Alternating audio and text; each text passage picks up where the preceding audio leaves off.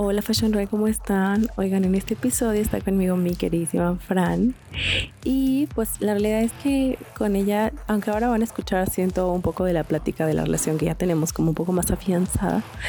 Yo la conocí el año pasado en una reunión que hicimos en Ciudad de México de varios personajes que admiro y respeto mucho en la industria de la moda, entre los cuales estaba eh, pues Cass de Noismag, estaba Melissa Jauregui, estaba Frank que puso su casa y algunos otros jugadores con los que estuvimos conviviendo ese día. Y bueno, total, que desde ese día hicimos muchas migas. Em, luego a las dos nos invitaron a dar conferencias en Intermoda y entonces pues ya, a partir de ahí fue mucho chisme en común. Y bueno, ella tiene algunas pasiones compartidas conmigo. No sé si, no recuerdo exactamente si en el capítulo las contamos o si eso fue off the record. Pero pues yo la traje hoy porque es una persona súper sencilla que sabe de lo que, de lo que hace, que le encanta este tema de las publicaciones independientes, que hoy en día ya está experimentando lo que es una carrera Godín, lo que viene siendo una carrera Godín, eh, una carrera Godín en la industria de la moda, en la parte de retail, y pues ya tiene como estos dos mundos, ¿no? Nos va a contar tanto de la parte independiente como de cómo funciona el tener un 9 to 5, una, eh, pues sí, una jornada de 9 a 5 en una empresa de retail. Y bueno, pues ya no les cuento más. Ella la traje para platicar de sustentabilidad, platicamos de, em, del tema de las revistas independientes, platicamos de cómo es ya su trabajo hoy en día en el puerto de Liverpool. Y ella les va a contar un poco más de lo que ha hecho en su trayectoria, ¿no? Y, de dónde viene un poco. Pero bueno, ella ha trabajado en Trendo, ha trabajado en Bad Hombre, eh, ha trabajado en Noismag como columnista, eh, está buscando sacar un proyecto independiente para la parte que apoye la parte justo de la sustentabilidad y que lo combine con el e-commerce a nivel nacional.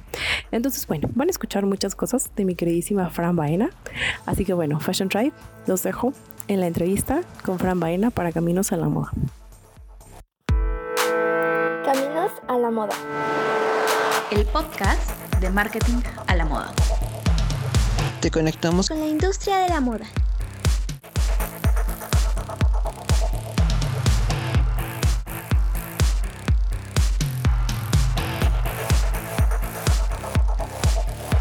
Fran, me da muchísimo gusto tenerte aquí con nosotras otra vez. La realidad es que ya sabes que pues eres una persona a la que admiramos mucho en la parte profesional y también como en la parte humana como persona.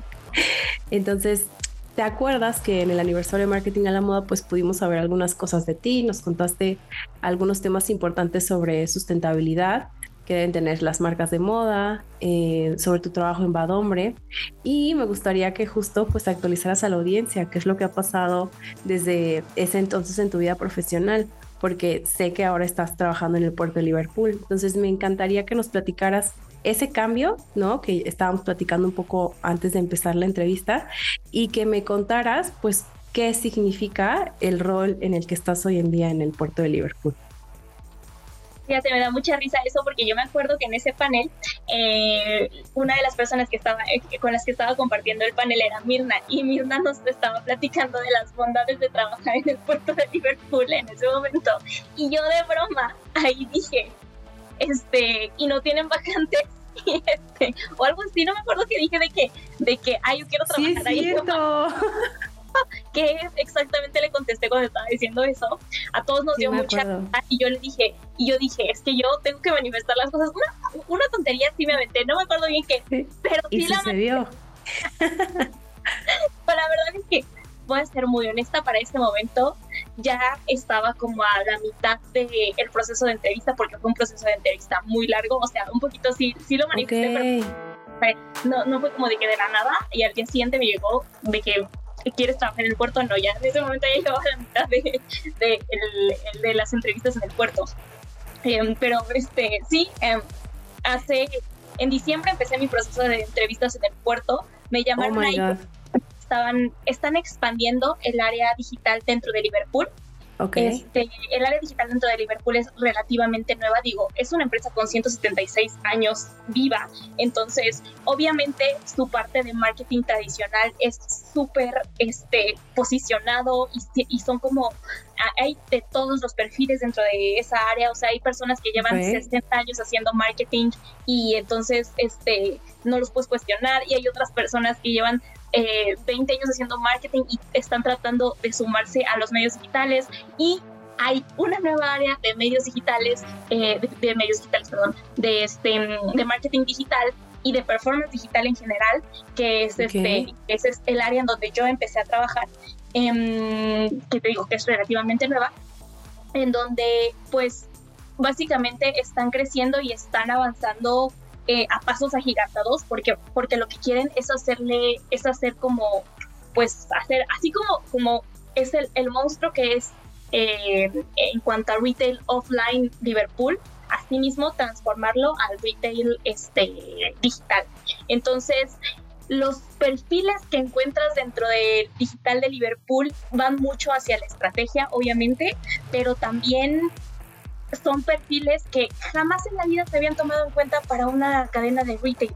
Entonces, cuando me llamaron, o sea, todo esto lo cuento porque cuando me llamaron a mí, eh, no tenía ni siquiera idea de cómo llamarle a mi posición. De hecho, ahorita tengo un nombre, eh, lo que soy ahorita, o sea, oficialmente soy consultora junior de branding digital. Ajá. consultora de branding digital. Ese es como mi puesto oficial. Pero hay 60 consultores juniors de branding digital en, este, en Liverpool dentro de la parte eh, digital, porque, porque pues son puestos que esa es su forma general de llamarles, pero cada uno hace cosas bien distintas y así, o sea, yo soy, yo estoy dentro de, ya más específicamente, yo estoy en el área de contenido editorial. Bueno, regresándome tantito para terminar de explicar eso. Sí, sí, sí cuando a mí me llaman, este, me dan las características del puesto, necesitan que sea alguien súper especializado en moda, que tenga experiencia en redes sociales, experiencia en creación de contenido, en la parte de producción, eh, y es, en, qué parte, qué más, eran tres, tres este, como aristas de la posición uno, redes sociales, que tuviera experiencia en redes sociales. Otra, que tuviera experiencia en producción. Y otra, que fuera especializada en moda. Creo que esas, nada más, sí, creo que es nada más esos tres fueron como... O sea, tu descripción de tu currículum, básicamente. Sí, la verdad es que cuando me, me, me pasaron el perfil, yo dije, mm, ¿qué ofrece? Me interesa, porque a mí me preguntaron más bien como para, este, por, por si con, conocí algún perfil. Y sí, les pasé otros perfiles, les pasé otros perfiles de amigos que yo sabía que tenían como esa misma eh, ¿cómo se dice? Esa misma línea. Y este, pero también les mandé mi CV y, afortunadamente mi, mi, CV les gustó mucho. De hecho, la verdad es que me recibieron súper bonito porque me dieron un montón, me, me aventaron un montón de rosas y siguen aventando un montón de rosas. O sea, yo estoy muy contenta en la empresa porque les ha gustado muchísimo mi desempeño y desde el primer momento en el que yo entré han confiado como muchísimo en los métodos que llevo para hacer este para pues para llevar a cabo las acciones que yo en este momento a cabo y este y además también tienen como mucha disposición a enseñar, entonces todas las cosas, todos los procesos que yo hago los he mejorado muchísimo en estos últimos cuatro veces a como lo hacía en la revista, a como lo tengo que hacer ahora, porque además todo es mucho más rápido. Claro. Eh, una vez que me mandan de este perfil, entonces primero estuve en, entrevistas con diferentes em, jefes dentro del área digital de Liverpool porque, como te digo, que es una posición que no, tenían, no tenemos idea de cómo llamarla. O sea, em, este, pues no, no pasé por un proceso normal de cómo te contrata Liverpool. Normalmente cuando te contrata Liverpool lo que pasa es que los jefes mandan su solicitud de queremos una nueva persona a RH, RH publica esas vacantes a través de LinkedIn y de la plataforma de vacantes de Liverpool y entonces tú como, como persona este te metes a checar qué vacantes hay, ves cuáles coinciden con tu perfil y empiezan a enviar todos los, los CVs y entonces RH ve qué CVs se apegan a ese como a ese perfil y entonces sí, ya te em, ya te primero te entrevistas con RH y luego ya te entrevistas con los jefes. Ahorita el proceso fue al revés porque RH no sabía cómo buscar mi mi posición. Entonces primero los jefes buscaron mi puesto, digo, perdón, los jefes me hicieron las entrevistas y ya después pasé como unos últimos filtros con RH. Entonces en ese proceso, pues mis jefes siempre estaban, los que ahora son mis jefes siempre están ocupados. Entonces eh, fueron como como dos meses y medio de estar de, entrevistas chiquitas y de estar como pivoteando eh, eh, información para saber si sí, si, no, cómo hacía cosas, qué sí, qué sí sabía hacer, qué no sabía hacer, etcétera. Y ya después que ellos ya me habían como aprobado, entre comillas, como perfil, Y entonces sí pasaron a RH mi solicitud y entonces empezaron las entrevistas con RH ya un poquito como más, este, ya sabes, como psicológicas de analizar. O sea, fue como un poco al revés. Exactamente, fue al revés. Y entonces, incluso cuando entré a Liverpool, como que mi equipo celular, que te digo que entré al, mi equipo celular se llama contenido editorial dentro del puerto. Ah, mi equipo celular sí sabe, o sea, sí sabemos qué es lo que queremos hacer, pero fuera de personas piensan que nosotros solo hacemos dentro del puerto de Liverpool.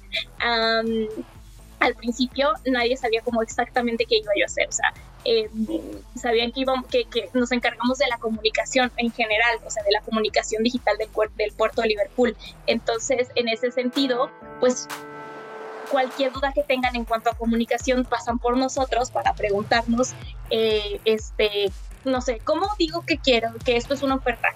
Por decirte un ejemplo como muy burdo. Este, Y ya nosotros les decimos, ah, pues e, estas son las palabras que tienes que utilizar para este, Facebook, para Instagram son estas, para esto, y así, así, así, ¿no? Entonces, en ese sentido, como ese es como el, em, el alcance más directo de, nuestro, de nuestra área, la gente básicamente piensa que solo hacíamos copies, pero no, o sea, literalmente para llegar a esos copies, pues claro. hacemos de, este, pues de le llamamos de cool hunting y social listening para poder llegar a esa forma en la que nos vamos a comunicar. ¿no? Y en ese sentido pasamos por tendencias, pasamos por este eh, comportamiento de las personas, por, em, por, por estadísticas en el comportamiento y en la, en, en, la forma en la que compran las personas. Lo cruzamos con datos de cuáles son los SK, SKUs más vendidos de Liverpool. O sea, para, para llegar a eso, antes tenemos que hacer un research gigante y para eso entré yo, para hacer ese tipo de research. Específicamente lo que yo estoy haciendo es school hunting. Necesitaban un perfil especializado en moda porque eh, Liverpool, a pesar de que eh, Liverpool es una empresa súper familiar y, este, y afortunadamente somos eh, uno de los retails que más moda venden en México, pero la idea es posicionarse como en el top de tendencias y de, este, de moda en México. Entonces, por eso necesitaban un perfil especializado en moda, porque básicamente lo que estoy empezando a hacer ahorita, eh, porque te digo, o sea, apenas estoy empezando a hacer, porque fue un proceso de primero conocer Liverpool, primero, claro, sí. o sea, cuáles son las áreas, a quién le tienes que pedir, pedir ayuda si necesitas esto, si necesitas aquello. Todo ese proceso fue antes y apenas en este momento estoy como empezando a desarrollar como por completo mis capacidades dentro del puesto. Y esto que estoy haciendo ahorita, entonces sí, ya es este, especializado en moda porque, te digo, necesitamos como posicionar a Liverpool dentro de, em, pues de, como, como si piensas en tendencias, sabes que en Liverpool las vas a encontrar. Esa es como la idea, como a grandes rasgos de lo que queremos hacer y pues eso lo estamos haciendo a través de este de, investigación de mercados, de investigación de tendencias y lo que hago es desde la comunicación em, revisar las producciones que tenemos para ver si los valores estéticos y de comunicación, o más de comunicación que de estéticos, hay un área especializada eh, de producción que se enfoca más en la parte eh, estética. Yo nada más reviso que efectivamente a partir del mood board que generamos desde mucho antes, eh, sí coincida la producción con lo que nosotros dijimos que tiene que, que, que ver o que producirse para la parte digital únicamente la parte digital. Cuéntame un poquito, hace, o sea, a ver, como pequeño paréntesis, para alguien que no tenga contexto de qué es el tema de producciones, que si a lo mejor apenas están estudiando diseño, puede que piensen como en la producción de la prenda, ¿no? Eh, ah. Cuéntanos un poquito a qué te refieres con producciones. No, cuando me refiero a producciones es a la producción de las campañas editoriales de la ropa. O sea, eh, pues básicamente pues yo vengo de, del mundo editorial de Bad Hombre, ahí todo el tiempo hacíamos producciones, este, em, producciones, ¿cómo lo multimedia, a eso me refiero, o sea, producción de foto y video a partir de ropa. Eso mismo tengo que supervisar en Liverpool, producción de foto y video a partir de ropa. Eh, pero ahorita ya no nada más en moda, ¿no? También estamos supervisando de el mundo hogar, de todas, de todas las otras cosas que vende Liverpool, porque literalmente en Liverpool puedes encontrar lo que sea y se produce de lo que sea. Evidentemente hay este hay mundos en donde se le pone más atención porque es lo que más vende y es en lo que más posicionado está y por lo tanto es donde tienes que enfocar mucho más tu, eh, tu ojo creativo, pero eh, no por eso los, todas las otras cosas de las que se involucra Liverpool pues se dejan como de lado, ¿no? Todo, todo se tiene que, que, este, que supervisar, pero pues por mi perfil a mí me mandan como, o sea, de tajo a todo lo que tenga que ver con moda, porque pues necesito como estar ahí y necesito eh, pues supervisar las producciones desde la parte, te digo, de la comunicación. Eso es una producción, la, perdón, me, me desvié. Este, no te eh, eh, cuando, cuando hablo de producciones me refiero a producciones multimedia enfocadas en el mundo editorial a través de la ropa, para, para comunicar la ropa. Ok. Te interrumpí cuando nos estabas contando un poco más del alcance de tu rol. ¿Quieres contarnos todavía algunas tareas más? Sí, bueno, eh, o sea, te digo, como mi posición es nueva, el alcance, pues básicamente está por verse, o sea, el alcance está dentro del, del espacio de Liverpool, pero en teoría el alcance es gigante, o sea, todo el puerto pasa por nosotros y somos tres personas dentro de nuestra área, o sea, porque somos oh un espacio nuevo. Entonces, siento que apenas los directores, subdirectores dentro del puerto se están dando cuenta de cómo em, el eslabón tan importante que podemos ser para comunicar desde, para comunicar moda y cualquier otra cosa desde una perspectiva 100% digital hacia nuevos usuarios. ¿no? Porque como te digo, como te decía al principio, Liverpool tiene 176 años de vida. Por supuesto que sabe hacer muy bien las cosas, pero al mismo tiempo el mundo digital va demasiado rápido y en ciertos aspectos, obviamente, podemos nosotros ayudar a mejorar, pues, las la forma en la que se em, la forma en la que se comunica. Espero no ser reiterativa con esta palabra, pero básicamente es eso, es adaptarse a las nuevas formas de comunicación que son muy diferentes a las que se hacían hace ya ni siquiera 20 años, hace 5 años que no existía TikTok, solo así de, de el formato vertical, sí. Tan chiquitito, ya te tienes que adaptar, ¿no? Yo, además de que esa es otra de las cosas, yo me acuerdo que pues yo crecí, o sea, crecí profesionalmente con TikTok desde el principio. O sea, cuando yo metí a lavado hombre a TikTok, a lavado hombre así le digo yo, porque soy su cuate. Nadie le puede Sí, sí, sí, sí, solo Fran. Perdón, lavado hombre. Cuando, cuando yo digo, cuando yo metí a TikTok, no, ni, no, era, no era ni siquiera profesional en la herramienta. O sea, éramos bien poquitas las marcas que estaban ahí. Estaban ahí mucho menos éramos las, los, como los perfiles editoriales que, que entraban. Entonces, nosotros, eh, o sea, como ver crecer desde adentro eh, esta perspectiva, ah, ahorita que entro a Liverpool y ya, ya hay toda un área de este de TikTok Business dedicado a dar servicio a Liverpool, por ejemplo, y dices, wow, ¿en qué momento este el lenguaje de comunicación es diferente si este te comunicas desde TikTok for Business versus TikTok editorial para em, para solamente tener alcance, ¿no? Que donde tus objetivos no, puede que no sean de compra como lo es claro. una marca de retail. Entonces, eso también es, es sea, tan solo con una sola red social tienes que partir tu estrategia de comunicación, pues ahora em, con todas las otras redes sociales, más la comunicación offline y que empate con la comunicación digital, que a pesar de que este tiene que estar a lo mejor en tonos diferentes, la línea al final de cuentas tiene que irse por el mismo lado, ¿no? Trabajar en lenguaje inclusivo, o sea, ahorita estamos llevando todo un proyecto gigante en cómo metemos dentro del lenguaje inclusivo a Liverpool, o sea, es como un montón de, proyectos que tenemos que llevar ahorita que de verdad mm, me siento muy orgullosa de formar parte porque nuevamente, pues al ser un puesto, una posición nueva, me da, pues tiene sus ventajas y sus desventajas, pero la ventaja principal es que me da un montón de posibilidades por proponer, porque básicamente nadie sabe lo que estamos haciendo. bueno, no es que no, bueno, no, sí, no sabe, o sea, apenas estamos como, eh, em, pues sí, mostrando los alcances de la oposición y, y va a ser que literalmente o, o ayudamos a, que, a crecer o nos vamos a morir, ¿no? Nosotros como, como equipo, no, no Liverpool. Claro. Oye, y a ver, es que es un, un universo enorme, pero ¿me podrías compartir algunas herramientas, antes de que pasemos a la siguiente pregunta, ¿me podrías platicar de algunas herramientas que tienes que usar? No sé si en tu día a día, pero cada semana tienes que estar revisitando. Sí, eh, creo que la básica es Google Trends. A partir de Google Trends vemos este, em, pues literalmente eso, ¿no? Cuáles son las tendencias de búsqueda de los usuarios en México y en el mundo, pero pues casi siempre lo usamos a, partir de México. Eh, TikTok for Business es otra de nuestras herramientas como más utilizadas, sobre todo porque básicamente TikTok es un nuevo Google. O sea, las personas milenias utilizan Google para buscar cosas y la generación Z para abajo para buscar cosas. Entonces, eh, necesitamos contrastar esas dos búsquedas para ver cómo eh, funciona el comportamiento de cada una de las personas.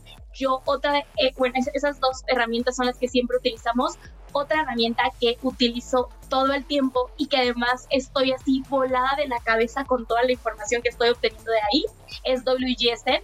¿Por qué? Porque este WGSN, si no te lo da una empresa, pues tú eres rico para comprarlo porque está, es muy caro tener una cuenta en WGSN. Entonces, pues, tengo la ventaja de que acá en Liverpool tenemos una cuenta en donde podemos este, en buscar información a partir de WGSN y eh, contrastar insights a partir del comportamiento de las personas en México para entonces sí saber qué cosas de esas tendencias globales que dice WGSN que van a estar funcionando en los próximos años efectivamente van a llegar a México y efectivamente van a permear dentro de Liverpool, porque una cosa es eso, ¿no? Una cosa son las tendencias globales que dicen que van a llegar otra cosa es que esas tendencias globales efectivamente lleguen a México dentro de esos dos años. A lo mejor pueden llegar a México hasta dentro de 10 años, o a lo mejor en México eso ya se vio. O sea, nuestro, nuestro, nuestra chamba es analizar eso para ver en qué punto estamos. Y otra diferente es de esa parte de México, si realmente eso nos ayuda dentro del puerto a alcanzar nuestras estrategias comerciales y de comunicación. Okay. Eh, esa es otra, perdón, otra vez me decía, me perdí en esa conversación de amor a WGSN, en este amor en el que estoy descubriendo WGSN más bien. Este, mm, mm, las que uso son entonces Google Trends, eh, TikTok for Business. Eh, ah, no es cierto, no se llama TikTok for Business, se llama TikTok Trends, creo también. Y creo que todo el mundo puede entrar. O sea, esas, estas dos herramientas son de, este, de consulta pública. Eh, la de WGSN, que casi no es de consulta pública. En Social Blade lo uso mucho también. De pronto ¿Social qué, perdón? Social Blade. Em, es una herramienta que, que te permite conocer... Eh, ¿Es la, que ocupan para social listening? Eh, no, para social listening ocupamos una que se llama Sprinkle, pero Sprinkle, ah, yo no sé utilizar Sprinkle todavía. Eso lo utiliza mi compañera. Te digo, en mi equipo somos tres. Nuestro, como nuestro jefe, que es nuestro coordinador, este, yo que estoy en la parte de Cool Hunting y hago más la data cualitativa, y mi compañera que está más dentro de la data cuantitativa, porque él porque utiliza social listening a partir de este de esta data como que encuentra en Sprinkle. Sprinkle es una herramienta mm, gigante, así enorme, que según yo es un poquito más complejo entenderlo. Eh, pero te digo, esa yo no la utilizo, la verdad es que toda esa herramienta de Sprinkle eh, la, la jala mi, compañera más que yo. Lo siento, si, si están viendo esto en video, mi gato es una persona necesitada de amor que, que, todo el tiempo pide cariño. Ser vista, así es. Él quiere ser el protagonista de esta historia también. este, esa es la que usamos para hacer social listening. Esta junto con otra herramienta que se llama, ay, se me fue su nombre, Google Insights. esa es una herramienta beta. Sí. O sea, no está, esa sí no está disponible, según yo, para, para, este, para cualquier persona, a pesar de que es de Google pero nos, nos está empezando a ayudar como a cruzar ciertas, ciertos datos que pueden funcionar. Y bueno, esas son como las herramientas sí, que uso diario, pero la verdad es que mucho del food hunting es estar todo el tiempo leyendo qué es lo que está pasando en las noticias, qué, qué, está de moda, qué no está de moda, qué es lo que las personas están viendo en YouTube, qué es lo que las personas están viendo en Facebook, qué es lo que las personas están viendo en Instagram, qué, qué cuál es, qué personas consumen qué cosas dentro de cada plataforma. Todo eso solamente se logra observando. O sea, básicamente mi trabajo es, es observar todo el tiempo a la sociedad, eh, tratar de, que, de que esa observación sea lo más eh, subjetiva y sesgada posible y para que esta información sea lo, lo menos sesgada posible, em, tienes todo el tiempo que estar conociendo sobre teorías sociológicas, perdón, teorías eh, que tengan que ver con la política, porque esta, esta es la parte más ñoña de mi trabajo. Si, si uno no sabe cómo... Em, cuáles son los problemas sociales que están atravesando el país en este momento, por mucho que las tendencias, por mucho que entiendas de qué forma em, como físicamente se tiene que ver un imaginario, no vas a llegar a resultados específicos de cool hunting porque no estás entendiendo cuál es, digamos, el, el contexto. general de tu población, exactamente el contexto general de tu población, que siempre, por supuesto, que tiene que ver con el comportamiento de las personas para alcanzar estrategias comerciales, como lo es, como, como tiene que ser en una empresa de retail. Porque si se, si, si se avecina una crisis económica, tú tienes que estar preparado para esa crisis económica y ver cómo entonces vas a acercarte a las personas desde la forma, la parte visual, desde la parte de la comunicación, porque entonces a lo mejor van a estar más sensibles o van a estar más eh, queriendo comprar más, no sé, todas estas cosas se tienen que contrastar siempre con la parte, eh, o sea, la, parte como eh, periodística, social, política, toda esta, todas estas, las ciencias sociales en general, incluso hasta las psicológicas tienes que conocer, se tienen que contrastar con toda esta data cualitativa digo, perdón, cuantitativa que, este, que, que, utilizamos a través de las otras herramientas. Y eso solamente se, se consigue pues leyendo diario, las, viendo diario las noticias, leyendo diario eh, artículos que te interesen. O sea, no tienes que, que, como que meterte a todos los periódicos a ver qué, cuál está en, qué cosa está en primera plana de todas las páginas web de los periódicos. Solamente tienes que tener ciertas, eh, a lo mejor y, y como ciertos aliados para poder darte una idea de qué es lo que está pasando. Me da la impresión de que lo que estás haciendo ahora en, este puesto en particular es como muchas de las cosas que ya trabajabas en Bad Hombre y en otros en otras posiciones que has tenido, pero como que alguien agarró un, el como el botón y le dio así como al turbo así al máximo. Entonces, yo te quiero preguntar por qué es que, a ver, uno, ¿por qué es que empezaste a buscar Em, este cambio de ambiente o de trabajo y cómo ha sido esa transición entre estar en un tipo de empleo, por ejemplo en Bad Hombre, y luego pasarte a un lugar o a un monstruo como el puerto de Liverpool. Ok, eh, qué, complicada pregunta. Y lo digo que es, y digo que es complicado porque eh, todo empezó hace un año. Ok. Hace año y medio a mí me operaron. No, como año tres meses a mí me operaron. Me quitaron un quiste del ovario, pero me operaron de... o sea, hazte cuenta, yo una semana estaba bien, la siguiente semana ya no podía caminar, la siguiente semana me... O sea, no podía caminar del dolor, o sea, de que, de que ya no me podía mover, estaba mal. Y un día después de que no podía caminar del dolor, fui a urgencias y me operaron en ese momento.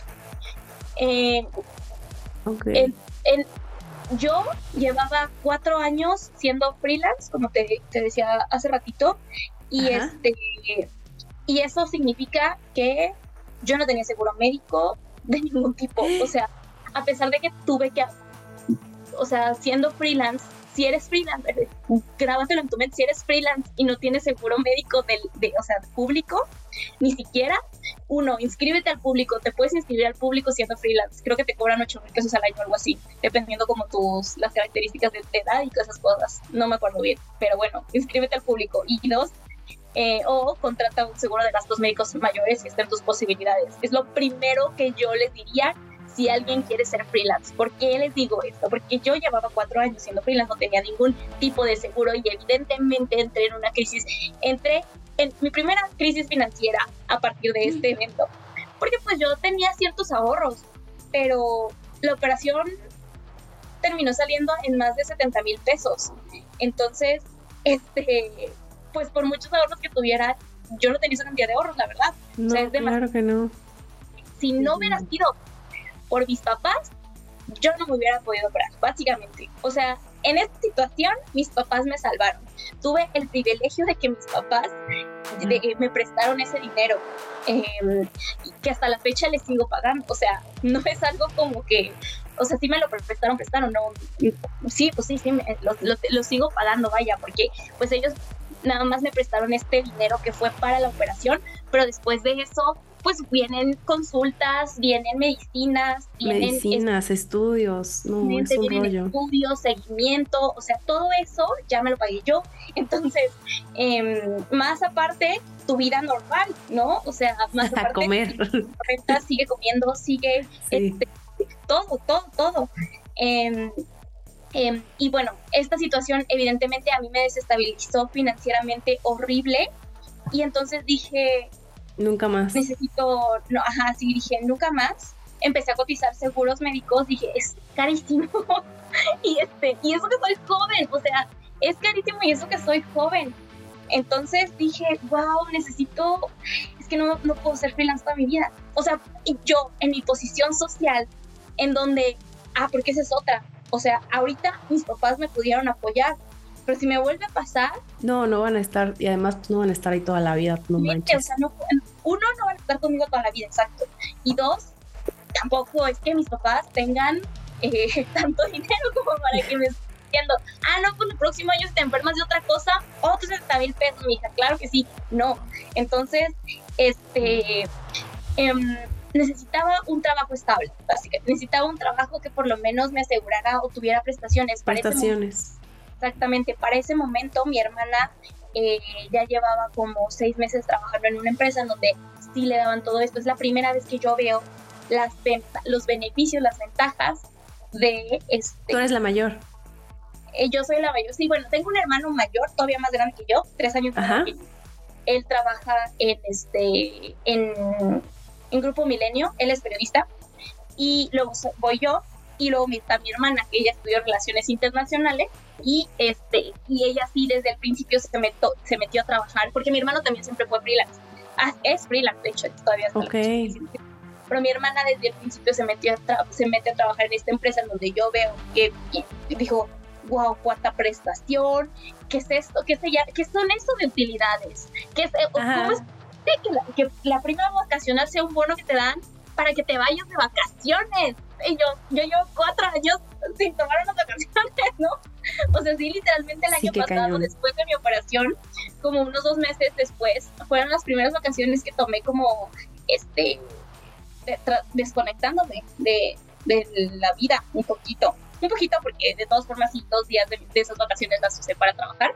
Pero bueno, o sea, X, tampoco es como que haya sido tan malo, ¿no? La, también es unas por otras, ¿no? Pero bueno. Claro, sí, totalmente en ese momento yo digo, wow, necesito, que, quisiera moverme algo así, pero también en ese momento digo, pero, pero ¿cómo encajo mi perfil en un, mundo, en un ambiente corporativo?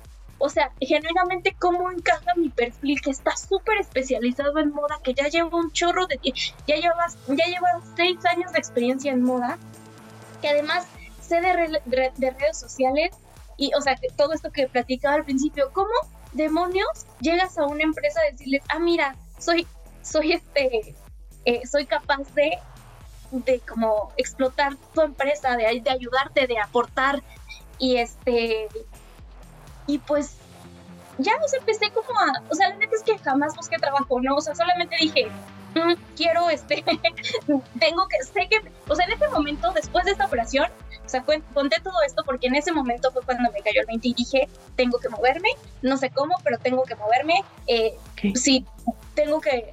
Mi primer como... Te voy a contar también un poquito. Bad Hombre es una revista pues súper nueva, ¿no? Yo entré a la revista un año después de que se fundó, entonces a mí me tocó crecer con la revista Cañón.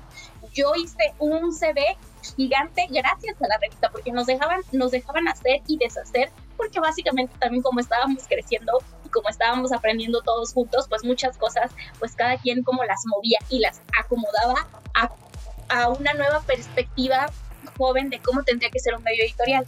Entonces, en ese sentido, pues toda esta parte de prestaciones también así iba creciendo, ¿no? Entonces, eh, mi primer como pensamiento fue, vamos a profesionalizar la hombre. Yo hablé con el director eh, general de la revista y le dije, necesito que me dé seguro médico, este, eh, necesitamos como buscar de qué forma mm, me podemos dar seguro médico, no se pudo al final y en ese momento fue cuando yo dije, ok, si no voy a conseguir aquí en la revista seguro médico, que era mi preocupación más grande, entonces pues tengo que ver cómo, entonces sí con todo el dolor de mi corazón me muevo, pero así literalmente al mismo tiempo fue cuando me llegó esta oferta y entonces yo dije, mm, interesante, ya con que se ya con que busquen a alguien, es, o sea, como que el... Con ese perfil, claro. ya con esto yo me doy por bien servida. Entonces, ya, ahí fue cuando empezó como todo el proceso. Te digo, Mira, esto fue, cuando me operan fue en marzo del año pasado. En octubre más o menos yo empiezo a, ver qué opciones tenía del seguro médico específicamente, ¿no? O sea, cómo podía yo comprar un seguro médico o algo así. Mm, en diciembre conozco, perdón, en noviembre conozco al que ahorita es mi jefe, en diciembre me, me hacen la oferta informal de Liverpool. Eh, en enero hablo con Juan Pablo, eh, con el Juan Pablo, el director editorial de la revista, vemos que en ese momento no es posible como que yo tenga seguro. Eh, y al mismo tiempo, o sea, en ese mismo mes, a mí me dicen, ¿sabes qué? La vacante sí la vamos a tener, si queremos que tú seas, nada más necesitamos que al final atravieses por los procesos de RH, los procesos de RH duran como dos meses, y para marzo yo ya tenía como mi carta, ¿cómo le llaman? Carta oferta. ¿Carta oferta?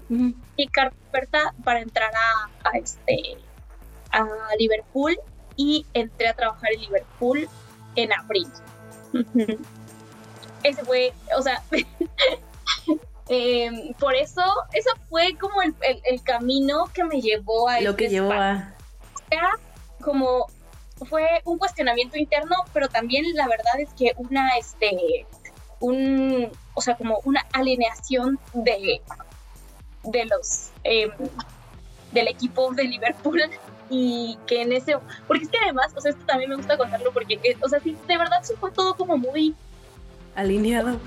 Estaba destinado para mí ese trabajo. O sea, en mi cabeza así, eh, evidentemente yo estaba preparada para la posición, estaba preparada. En el 100%, momento sí. me llegó esa oferta, yo con, con, con mi CV pudiera demostrar que estaba, eh, que yo, yo cubría ese perfil pero también así como se fueron dando las cosas, la verdad es que agradezco muchísimo al universo porque, porque se dieron de forma tal que, que, que, en el momento perfecto llegaron.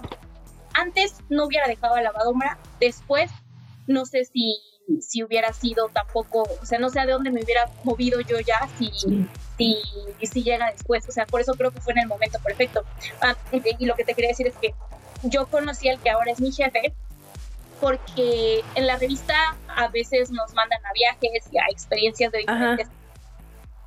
Eh, no sé si, si, si tú lo sepas, pero Liverpool tiene boutiques. Entre esas boutiques que tiene Liverpool son, o sea, como que tiene las licencias de esas boutiques en México, son Gap, Banana Republic y mm, varias. Ajá. Entonces, este Banana Republic nos llama a nosotros para una experiencia eh, este, de medios, ¿no? De medios de influencia. Yo no tenía que ir a esa experiencia, yo no iba a ir a esa experiencia, a mí no me tocaba. Pero a la persona a la que le tocaba, no quiso ir, le dio flojera y me dijo, ay, dale, ve tú por mí. Yo dije, mm, era una experiencia en San Miguel de Allende. Y yo dije, no, bueno, bueno. bueno, voy. Y fui y por, o sea, te digo también por suerte, porque esto tampoco es como a veces muy común. En ese momento fue el que fue mi jefe, que era parte del equipo de, este, de contenido digital. Em, y fue a supervisar cómo se estaban haciendo esas cosas, porque para ese momento mi jefe tampoco lleva mucho en esta área. Te digo que pues casi muchas de las personas que estamos en el área digital de Puerto Liverpool somos nuevas. Mi jefe ahorita apenas va a cumplir un año estando en el puerto. Entonces, este, él acababa de entrar, entonces necesitaba como familiarizarse con los procesos, fue a ese viaje y entonces yo lo conocí porque también es un, este, es un TikToker y entonces yo, lo, yo le empecé a hablar porque yo lo ubicaba de TikTok, ¿De TikTok? porque es de TikTokers eh, de estilo como masculino en, en México. Entonces yo lo seguía por la revista, porque lo conocía por la revista, y le empecé a hablar, y, y, le, y así como haciendo la plática, dice, ¿y qué, qué, vas a generar de contenido Banana Republic? Y ya me platican, no, yo no estoy aquí como TikToker, de hecho nadie sabe que soy TikToker, aquí nada más tú sabes, este, yo aquí vengo porque pues soy ahorita el gerente dentro de la revista de Liverpool, y ya me empiezo a platicar, y digo, ay, qué padre, no sé qué, y así, y ya, o sea, X, y después, o sea, ahí, o sea, gracias a esta experiencia conocí al que ahora es mi jefe y después ya pasa todo lo que te digo. Pero todo fue, es lo, que te digo, o sea, todo fue bastante como alineado a, a lo que, o sea, puede estar preparada para la, eh, para la oportunidad. O sea, la oportunidad llegó a mí en el momento perfecto, la tomé y la estoy aprovechando eh, de la mejor forma posible para ser eficiente para lo que, no solo hacia mis valores, porque la verdad es que también mucho de lo que hago, al ser completamente relacionado con investigaciones eh, relacionadas con las ciencias sociales, tienes que poner mucho de tus valores en práctica y ver qué meterte. Em, también con, con, con, discapacidades como, eh, como profesional para hacer crecer a, a, una empresa, ¿no? A pesar de que te digo que es básicamente el primer trabajo godín que tengo, el primer trabajo empresarial que tengo. Esto que dices de lo del seguro es algo súper fuerte porque, em, a ver, a mí me cayeron muchos 20 justo a principios de este año, porque también, no, no me acuerdo si fue el año pasado, no me acuerdo, pero no tiene mucho también que me tocó que todavía vivía con mis papás en estos gracias, si no, no sé qué hubiera hecho. Este, pero me tuvieron que quitar un quiste, igual. Entonces, este, sí, no, horrible, pero, este, y luego, pues bueno, tú ya conoces a Clau, Clau Fashion Drive, para los que no sepan, pues es alguien, eh, es la persona como de la plantilla principal, ¿no? A la par que yo en marketing a la moda. Y me acuerdo que hubo un momento, creo que sí fue este año, que se puso muy mal del estómago a inicios. Y pues como ella ya había acabado de estudiar, o sea, pasaron como que varias cosas. Eh, yo que ya traía que me habían caído varios 20, que ya me había venido a vivir sola, que ya sabía que tenía que considerarlo del seguro. Este, y a Clau que le pasa eso y que pues ya no tenía seguro porque ya había acabado la universidad, se tuvo que ir pues, a formar al de las urgencias de nuestro hospital universitario, porque pues al IMSS, o sea, no está muy cañón. Y nosotras fue que por eso en marzo, ya gracias a Dios Marketing a la Moda, empezó a pagar nuestro seguro de Sofía Business. Que Sofía Business es un seguro que pues es un poquito más caro que el de eh, el de IMSS, pero la realidad es que pues es mucho mejor porque obviamente pues estás está afiliado, digo, no es comercial, Sofía patrocina, ¿no? este, ahí, sí. Este, ah, súper. Es súper bueno porque pues es de gastos menores, de gastos preventivos, de gastos mayores. A lo mejor a mí, por ejemplo, pues el quiste ya no me lo van a cubrir, ni modo. Pero sí es algo súper importante porque la realidad es que si no, eh, digo, nosotras pues felizmente no, lo puede pagar la, la plataforma, ¿no? O sea, sí es mucha, perdón por el francés Fashion Trade, pero sí es mucha chinga de por medio para poder pagar ese seguro de las dos. Pero la verdad es que sí lo vale porque sí es cierto, o sea, digo, nosotras y yo porque ya traía como todo ese tema de lo que tenía que tener para poder salirme de mi casa, ¿no? Sí. Porque me gusta mucho este tema de, de como las finanzas personales medio ordenadas para no volverte loca. Y el tema de Sofía Business pues ya estaba como en el radar. Entonces cuando se pudo juntar que Marx Calamada lo pudiera pagar y también el de, el de Cloud, dijimos, bueno, o sea, ya. Entonces no, la realidad es que me da, o sea, qué bueno que, que hay cosas que tienen que pasar para que uno se mueva pero creo que es una cosa que en México pues, no estamos acostumbrados a considerar hasta que ya te tocó y te arrastró y no. Pero bueno, este. Y está bien feo esto. O sea, a mí lo que me pasó desde el principio es que yo lo dejaba así a la larga. O sea, yo dije, ah, luego, luego, luego, luego, porque en mi cabeza, o sea, yo, yo me salí de, de casa de mis papás muy chiquita y cuando me salí, eh, en mi cabeza yo dije, sí, sí, voy a ser esa persona que sí está preparada para todo. Pero pues obviamente... y entonces lo vas dejando y lo vas dejando y, pasan cinco años que te sales de casa de tus papás y no este y no tienes seguro y regresas con tus papás para que te presten dinero para tu operación. Entonces ahí ahí este entiendo perfecto que bueno que tú sí desde un principio dijiste claro que sí se hace Ay, no, es que dije, no, qué miedo. Y, y, y, eso, o sea, porque digo, investigamos como, te digo, investigué más o menos cuánto costaba como afiliarnos este, por separado. Pero dije, no, no manches, para afiliarnos así, por esa diferencia y tenernos que ir a formar al IMSS, la verdad es que, pues no, dije, no, o sea, no quiero pagar eso de la, de la caja de marketing a la moda y que nos o sea, y que sea para eso, ¿sabes? O sea, como para ir a, ocupar pues ese servicio que, digo, es como otro problema social, ¿no? Pero... Quiero decir que qué fuerte eso también. Eso también es como, o sea, podemos hacer un podcast de qué pasa con los seguros. Eh, no solo en la industria de la moda, ¿no? Sí, en todas, No, sí, no. Ay, no. O sea, porque pues sí, eh, em, bueno, primero está esto, ¿no? De que sí, está bien feo tener que irse a formar y todo eso, pero la ventaja del INSE, de, las instituciones públicas, es que pues es básicamente todo gratis, entre comillas, ¿no? O sea, no nada más te dan seguimiento a eso, sino a las medicinas y estas otras partes, que muchas veces dentro de los seguros no siempre contemplan. Según yo, en, el, en los primeros seguros de Sofía, sí está contemplado, pero no en todos. X. Y luego de eso es como ponerte a checar la cantidad de, o sea, dices, bueno, ¿por qué no existe mejores servicios públicos? ¿Por qué los doctores no tienen lo que necesitan? ¿Por qué no? O sea, es un tema gigante que de verdad me preocupa muchísimo porque se supone que una de las, de, de como las claves importantes para que una sociedad avance es que este tipo de, em, de no sé cómo se les llama, se me olvidó ahorita el nombre, pero todas estas cosas que como clase media tienes que pagar por separado para poder continuar tu vida, en teoría el gobierno o nuestros impuestos, los, no el gobierno, nuestros impuestos los tendrían que pagar para que tuviéramos una clase media más estable y por lo tanto como sí, el estado de bienestar, claro. Exactamente. Y no está sucediendo en este momento, porque si no, no estaremos teniendo esta conversación. Hablando de esto. sí, exacto. Exactamente. Entonces está bien cañón. Es un tema así gigante. Sí, ya vamos a hacer un, podcast para hablar del seguro médico en la industria de la moda y llorar juntas. Pero. Me invitas. porque se nos va a acabar. Sí, obviamente te voy a invitar. Antes de que nos, se nos acabe el tiempo, este, porque sé que también ya tienes que ir a resolver varios pendientitos. yo, mira, yo hablé y hablé del seguro médico, perdóname. No, no, no te preocupes, no te preocupes. Este, a ver, ¿qué más te quiero preguntar? Em, ya me contaste un poco de justo cómo es que llegas a, Liverpool, ya me platicaste un poco de la importancia de la marca y su imagen digital en la industria de la moda y sobre todo para este tipo de industrias como Liverpool.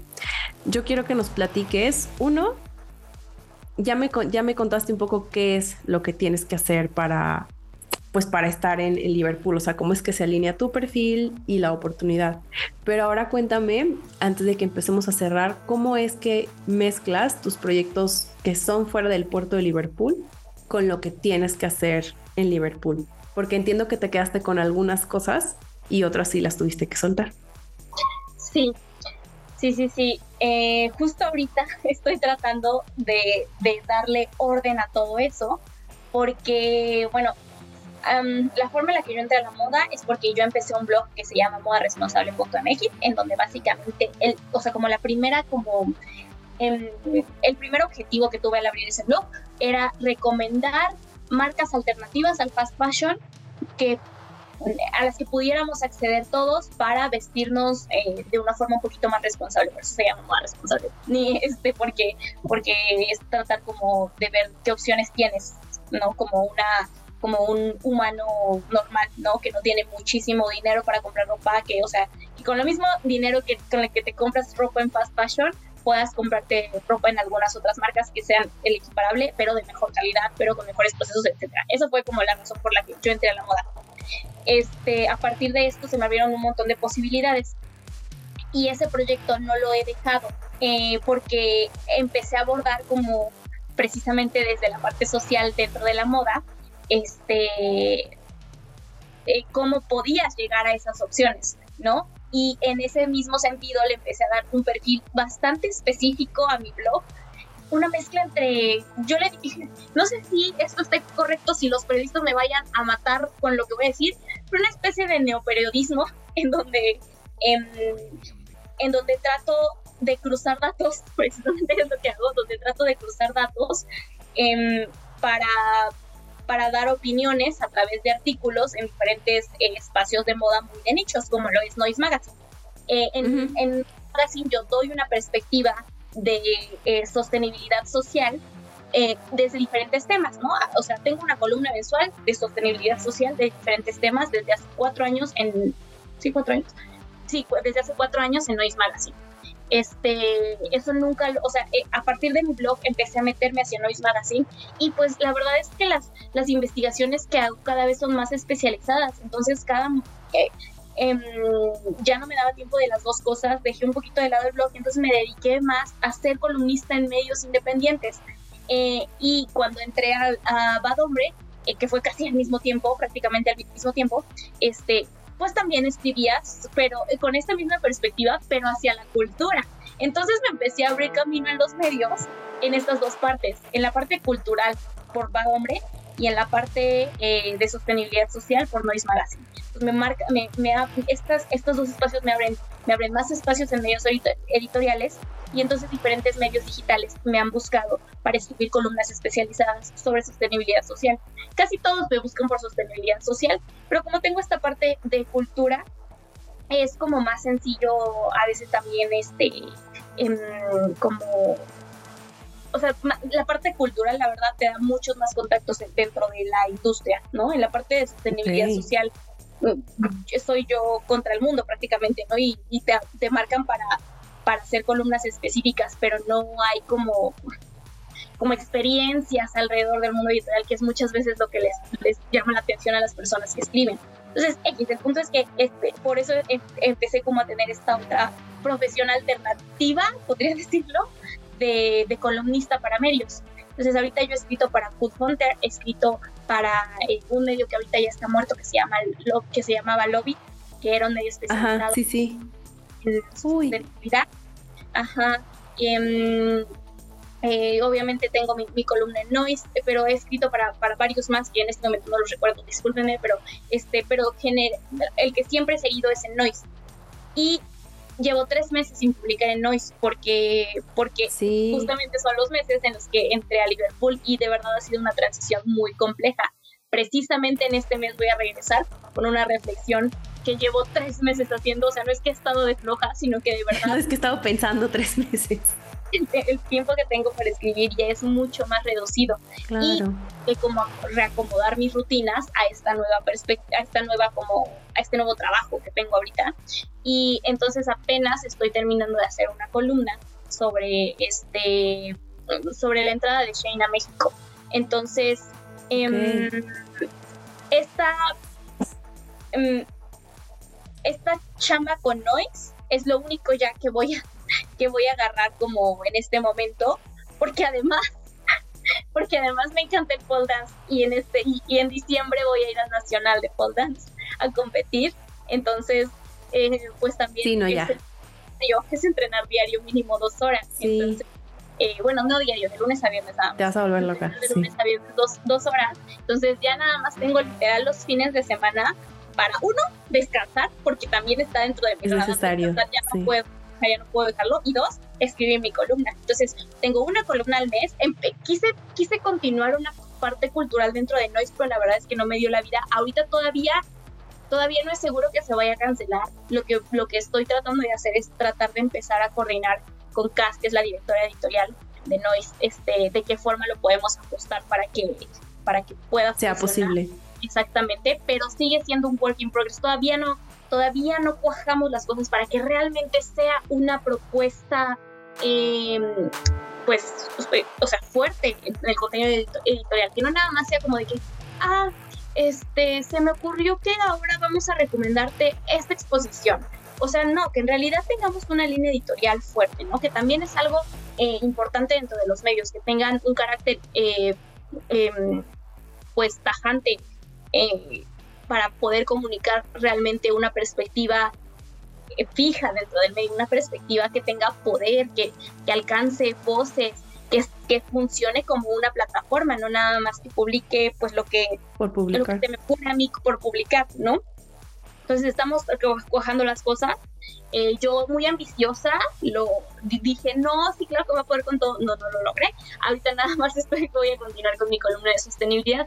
Muy probablemente en unos dos, tres meses ya tengamos una propuesta más sólida para continuar con la parte cultural, porque te digo, no es que no lo vayamos a hacer, lo que pasa es que somos, así es, así es trabajar también en medios editoriales independientes, o sea, es tú contra el mundo, ¿no? Y, ella y la verdad es que hace, unas, hace unos meses lanzamos una convocatoria para, eh, para tener internships desde la parte cultural y entonces avanzar un poquito más rápido, pero tampoco nos gusta este pues andarle diciendo a la gente básicamente vente a trabajar gratis, ¿no? Si no tenemos nada que ofrecerles, no me gusta a mí como jalar a la gente nada más prometiéndoles exposición, ¿sabes? Entonces, que, que, es justamente uno de los, de los mayores eh, dolores dentro de la industria, que no puedes crecer porque básicamente todo se hace bajo colaboraciones, ¿no? Necesitamos tener un plan estratégico, estratégico también económico para llevarlo a cabo.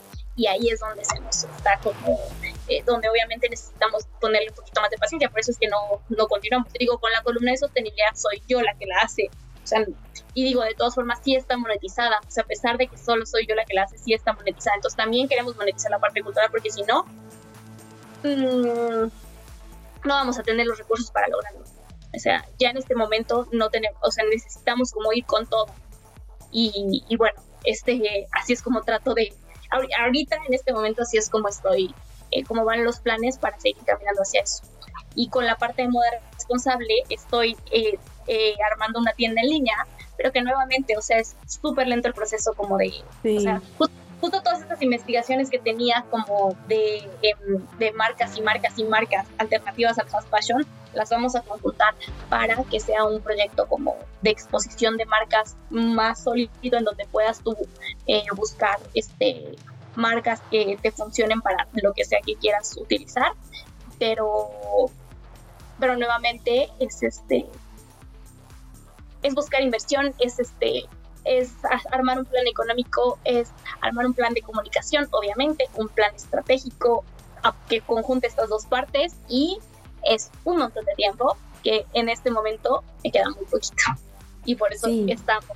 O sea, no es que estén olvidados, simplemente pues no soy esa persona que puede decir ve por tus sueños y olvida todo lo demás, ¿no? Pues primero tengo que, que, que mi parte económica y ya, de, o sea, no es, no, es, no es que los olvide, simplemente voy más lento.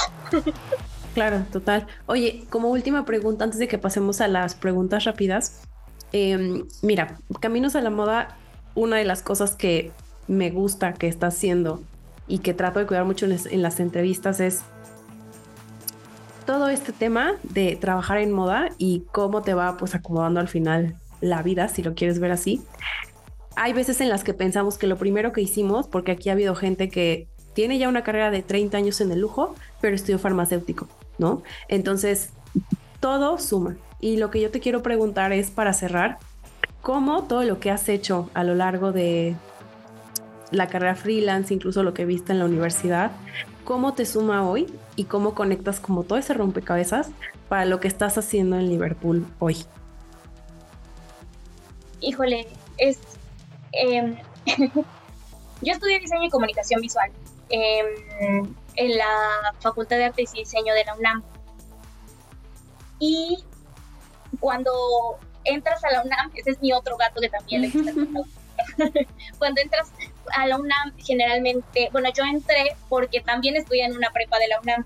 Y, y, entonces en la UNAM, cuando entras desde la prepa, tienes una cosa que se llama pase reglamentado en donde desde la prepa eliges por áreas más o menos hacia dónde te quieres dirigir. Yo toda mi vida pensé que iba a estudiar comunicación y periodismo. Siempre, yo, yo, yo siempre quise ser reportera, yo siempre quise estar frente a una cámara diciendo las noticias. Ese era mi sueño, me acuerdo. Entonces, eh, cuando, cuando, elegí, cuando elegí área en la prepa, em, elegí área 3, que es el área de las ciencias sociales, y me enamoré de las ciencias sociales. Me encantan las ciencias sociales. Y eh, tuve muy buenos profesores, además de ciencias sociales, que me enseñaron metodologías bastante básicas para, este, para entender sobre sociología y sobre, em, em, este, como sobre sociología y sobre sistemas políticos y económicos del país. Entonces, en ese sentido, este, eso como que nunca se me olvidó y y esa fue como mi primer esbozo a la investigación que tuve. Entonces, cuando, cuando entré a, la, a, la, a estudiar diseño y comunicación visual, yo no sabía exactamente por qué me había metido ahí. Bueno, no, sí sabía. Me gustó mucho la facultad porque estaba llena de colores y eso me llamó mucho la atención porque yo estaba harta del sistema, del sistema como eh, hegemónico de educación, en donde es como estudias eh, libros, haces un examen, pasas, estudias libros, haces un examen, pasas, ese tipo de, educación yo ya estaba harta, entonces cuando voy a la facultad de artes y diseño me doy cuenta que ahí es, haz cosas, muévete, eh, no nada más estudias, eh, o sea, no nada más lees libros, haz más cosas, pero también cuando entro me doy cuenta que muchas veces las personas que entran, que hacen cosas ahí, ya llevaban años dibujando o llevaban como un don nato desde chiquitos para hacer cosas visuales que yo no tenía, porque, porque a mí lo que me gustaba era investigar por qué las cosas eran posibles, ¿no? Porque eh, estéticamente algo se podía ver así y en ese sentido me empecé a meter en los libros que existían sobre diseño y comunicación visual para un poco entender desde la teoría cómo es que se podía lograr la práctica. O sea, básicamente quería saber si iba a ser yo buena o no para ejercer eh, el diseño y la comunicación visual. Eh, que se desencadenaba de un miedo mío a no conseguir trabajo, básicamente. Entonces, es, en todas estas, o sea, como mi pasión por las ciencias sociales y mi necesidad de entender cómo funcionaban eh, las, las disciplinas visuales, se conectó y así siempre ha sido mi metodología para entender cosas. en, esa misma como necesidad me, empecé a voltear a ver la ropa de las personas y de la misma forma empecé a investigar sobre la ropa de las personas desde una perspectiva social para entender cómo Chihuahua se trasladaba a la parte visual. Eh, encontré este y, ahí, y así me metí como a la parte de las tendencias y cómo las personas se visten a partir de las tendencias que se dictan desde hace un montón de años, aunque sea inconscientemente, tú llegas a, este, a esas tendencias y básicamente aquí entra speech de El Diablo Viste la Moda que le dice a Andy, tú crees que no estás, eh, que no he que elegiste como aleatoriamente ese cinturón o ese color azul ah, cuando en realidad alguien, alguien ya lo pensó por ti y tú lo así esa, esa parte como que es básicamente todo lo que estoy diciendo esa como esa investigación me llevó a trabajar en una agencia de tendencias en México. Ah sí sí. a partir de ahí o sea como de ahí ya como que me seguí me seguí al infinito más allá. Ajá, ahí en esa agencia de tendencias, como que me enseñaron una metodología básica para entender cómo, qué tendencias sí llegan a México y qué tendencias no llegan a México, por ejemplo.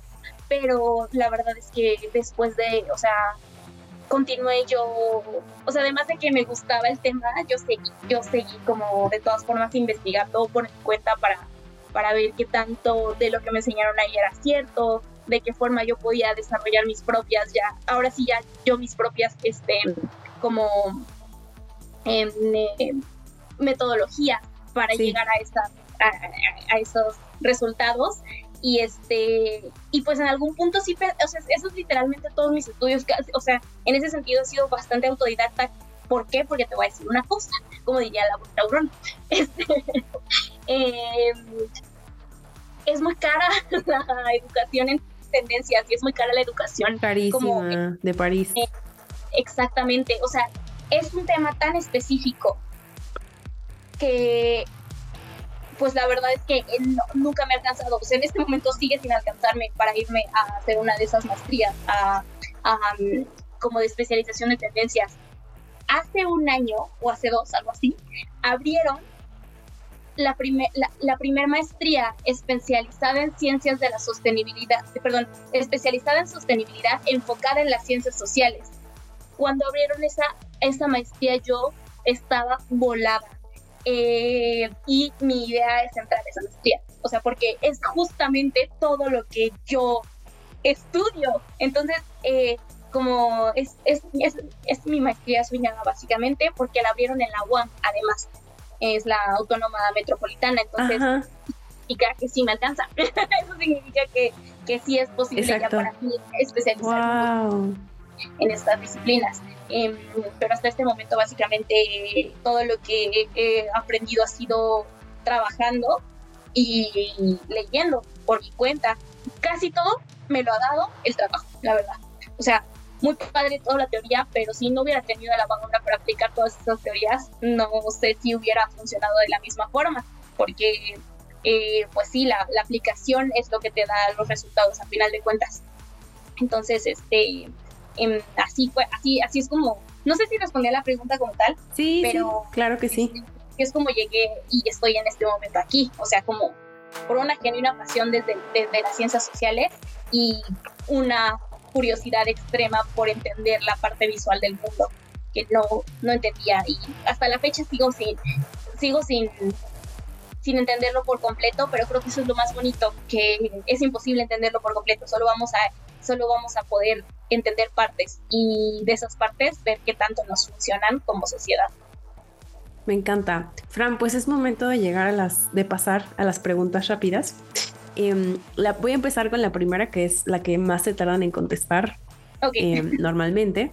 Entonces, me gustaría que definas la moda en tu país, es decir, México, en una sola palabra. Con razón se tarda mucho en contestar. Ay, definir la moda en mi país en una sola palabra. Qué complejo. Complejo. Ok, perfecto. en una sola palabra, es compleja. Esa nunca la he usado. Excelente. Sí, sí, no hay de otra. Segunda pregunta rápida. ¿Puedes dejarnos un, recurso que sientas que la persona que lo va a encontrar, no importa en qué momento, porque acuérdate que los podcasts pues son atemporales, no sabemos cuándo la gente va a encontrar esta cápsula valiosa de, de información, para como seguir yendo a profundidad en todo lo que nos has compartido hoy, lo que tú quieras, del tema de tendencias, del tema de investigación, de cruzar datos, lo que tú quieras. Un libro, una película, un estudio de caso, lo que a ti se te antoje dejarnos. Mm, me gusta mucho el libro The Upcycle de mm, Michael, Michael, Michael Greenhorst, creo que se llama. Se me olvidó el segundo autor, son dos autores, uno de ellos es Michael Greenhorst, se llama The Upcycle del libro. Y es básicamente el primer libro que se escribió sobre, em, sobre moda, no, es moda circular, sobre ah, diseño circular, perdón, sobre diseño circular. Eh, es una teoría grande, bueno, de este tamaño, tampoco está grande, o sea, es, una, es, es la teoría de diseño sobre cómo, cómo diseñar, valga la redundancia, eh, para la circularidad, en donde la idea es que nada sea basura jamás y todos los eh, componentes de, una, de un objeto al final se puedan seguir utilizando en un proceso infinito de producción y de, utilización. Este, a mí me, me, gustó muchísimo, me lo regaló además una compañera em, en un curso que tomé hace un rato con y es muy bonito. Lo malo es que está en inglés, no hay, no hay un libro traducido al español de ese de ese libro. Em, pero si tienen la oportunidad, aprovechenla porque es un buen libro. Em, es como, al ser como pionero, pues obviamente te da muchísima, este, o sea, no, solo, no solamente te da teoría sobre el, el, el diseño circular, sino además te, es como histórico leerlo, porque pues básicamente antes de eso había muy poquita información sobre esta teoría del diseño circular, entonces a partir de eso, o sea, teóricamente te permite llegar a diferentes posibilidades de creación. Ok, perfecto, súper. Y la última pregunta, Fran, tiene que ver con tu trayectoria. Em, después de todo lo que ya nos compartiste, de lo que te ha tocado vivir, del ambiente que hoy sabes que existe en la industria de la moda, eh, desde la parte de no es tan sencillo entrar como parece, no es tan difícil entrar como parece, no es tan bien pagado como parece. Em, déjanos como un consejo, algo que te gustaría dejarle a la Fashion Tribe que está escuchando este episodio, que pues al final son personas que quieren construir su propio camino en la industria o entrar a pues a trabajar en esta industria desde lo que tú has vivido, ¿no? Un consejo que sepas que les va a servir para todos los retos con los que se van a encontrar y toda la piedra que les va a tocar picar? Mm, pues este consejo que les voy a dar en realidad no es mío, es de mi mamá. Y me acuerdo muchísimo que ese consejo, bueno, me dijo estas palabras una vez porque yo le... Déjenme, esperen a que pase un avión aquí con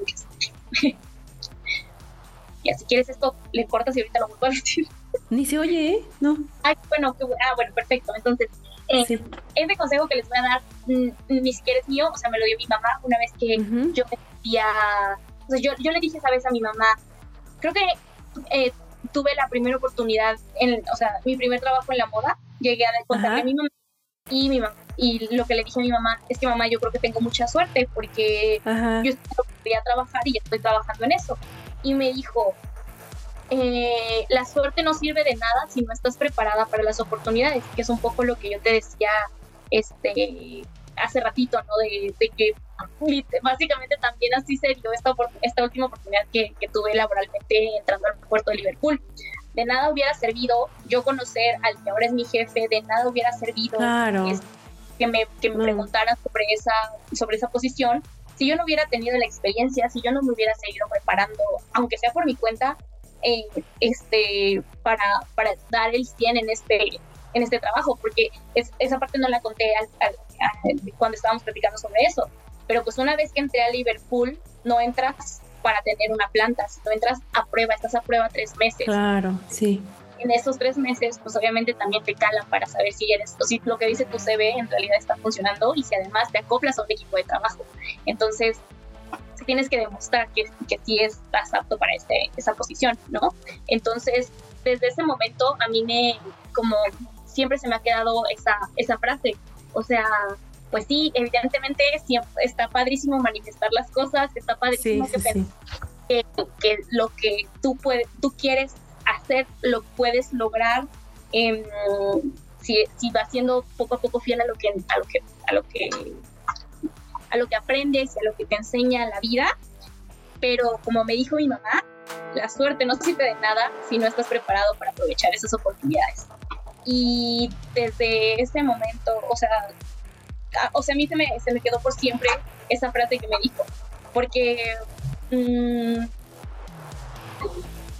pues sí, o sea, no, no, puedo decir nada más porque creo que lo dice toda esa frase. Sí, 100%. Y creo que a eso le tendríamos que todos tirar, ¿no? No importa si estás en la moda o en lo que sea que quieras tú estar, este, trata de que, de construir tu propio camino sin, o sea, esperando que em, en cualquier momento tú vas a utilizar esos conocimientos que adquiriste eh, o, que, o, que, en los que te estás especializando.